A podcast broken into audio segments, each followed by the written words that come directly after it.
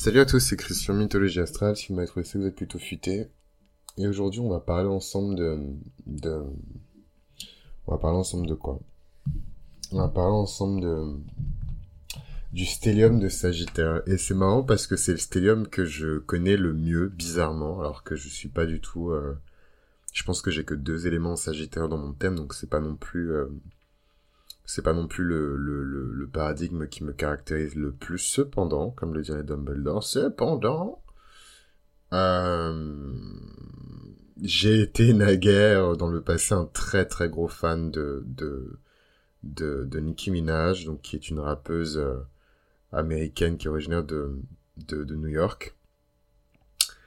Et euh, qu'est-ce que je voulais dire? J'ai complètement zappé. Et il se trouve qu'elle a un stellium de Sagittaire. Et en fait, c'est en analysant son thème astral que j'ai découvert euh, la présence du stellium de Sagittaire. Et donc forcément, parce que j'étais un très grand fan, j'ai beaucoup étudié ce stellium.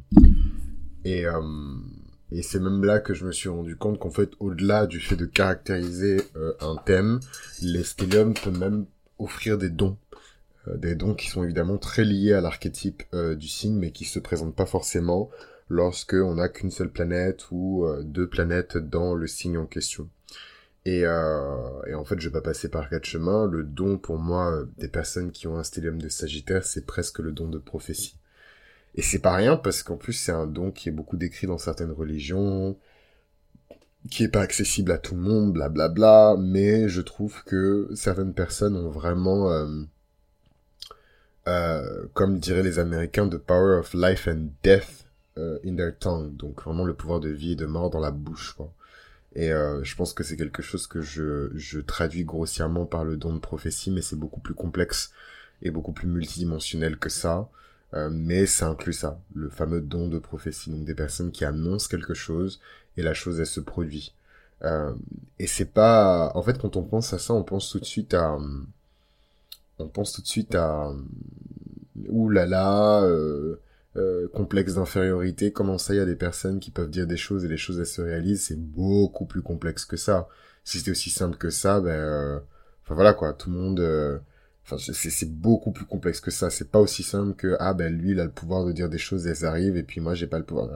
C'est que il y a certaines personnes qui ont une mission, selon moi, qui est annoncée par le stellium.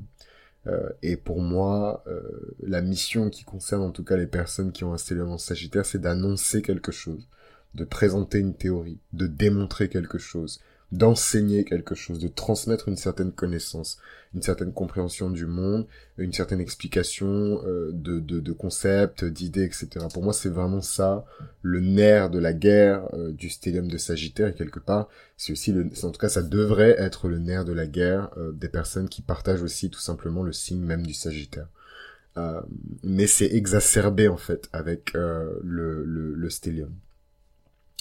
Euh, une autre chose que j'ai remarqué avec les personnes qui ont euh, un stellium euh, en Sagittaire, c'est évidemment le goût très prononcé pour les voyages, pour, enfin, c'est un peu réducteur, je trouve, de, de, de, de parler de voyage, mais plutôt l'expérience et l'expérimentation avec des cultures étrangères.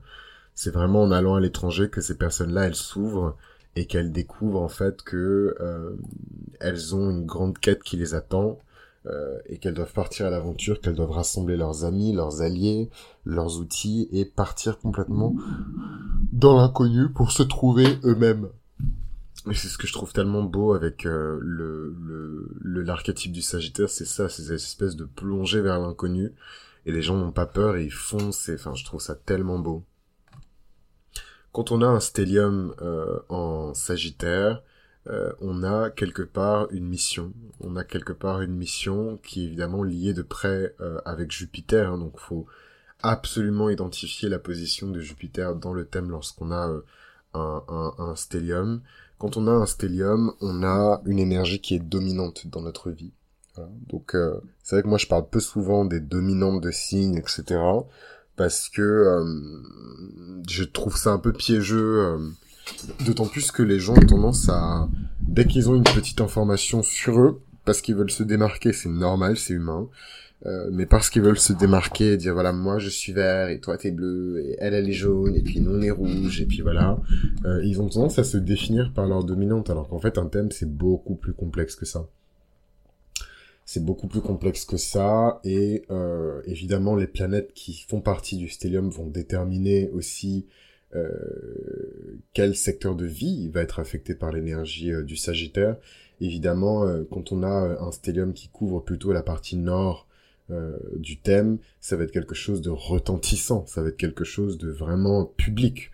Euh, de notoriété publique, quelque chose de connu, international, une référence mondiale, quelque chose de grand. Euh, tandis que si on a le stellium qui se concentre plutôt vers la partie sud en fait du thème, euh, bon, c'est peut-être une origine qui est qui est différente. Peut-être que c'est une manifestation qui va se se présenter de manière un peu plus subtile, de manière un peu plus liée au secteur de la vie de tous les jours de l'individu. Décidément, je n'arrête pas de bailler, je suis désolé. Euh, c'est la fatigue. Euh, donc voilà, en tout cas, retenir absolument euh, à l'esprit que les voyages, c'est pas juste physique pour le Sagittaire, il y a aussi des voyages de l'esprit, à travers les livres, à travers la connaissance. Et parmi les forces, en tout cas, de ce stellium en Sagittaire, il y a évidemment la résilience. Hein. le Sagittaire, d'un point de vue archétypal, c'est à la fois l'archétype euh, du, centaure et l'archétype de l'archer. Euh, c'est la combinaison des deux.